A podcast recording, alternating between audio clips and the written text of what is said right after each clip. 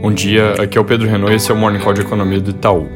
Hoje é um dia de noticiário meio vazio, tem algumas notícias meio requentadas. Começando pelos Estados Unidos, Congresso e governo continuam se debatendo na tentativa de colocar um pacote de estímulos de pé antes das eleições e os mercados vêm reagindo bastante às pequenas notícias boas ou ruins que saem quase diariamente sobre o assunto.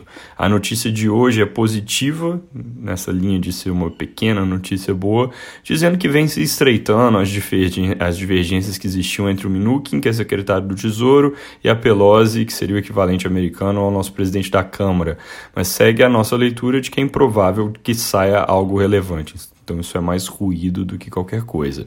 Aproveitando para atualizar sobre o vírus, novos casos estão em alta por lá já há algumas semanas, puxados pelos estados que tinham sido relativamente menos afetados até então em termos per capita e que agora estão passando por ondas mais intensas, tem a ver também com a chegada do clima frio.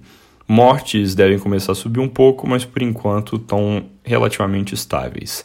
Na Europa, casos da segunda onda seguem subindo na maioria dos países. Na Espanha, eles flertam com alguma estabilização, mas que ainda não é clara. Itália e Alemanha, que estavam com uma situação muito contida, tiveram altas fortes nos últimos dias, mas todos os países da região ainda com mortes subindo bem lentamente e, consequentemente, então com taxas de mortalidade em queda. Alguns países estão apertando regras de isolamento, isso tem machucado a economia da região. O último deles foi a Irlanda, que anunciou hoje que vai entrar em lockdown. Isso é algo que ainda não tinha acontecido na Europa desde o primeiro surto lá de março, abril. Aqui no Brasil, noticiário vazio, sem grandes novidades no fronte político ou agenda econômica.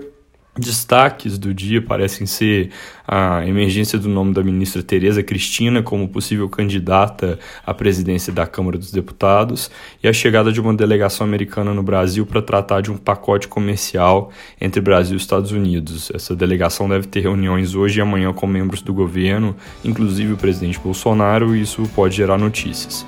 Sobre a vacina de Covid em São Paulo, parece que pode haver algum atraso na última fase do teste por uma questão de dificuldade em conseguir um número suficiente de voluntários e, com isso, a expectativa inicial de conclusão dos resultados em novembro pode ficar um pouco apertada.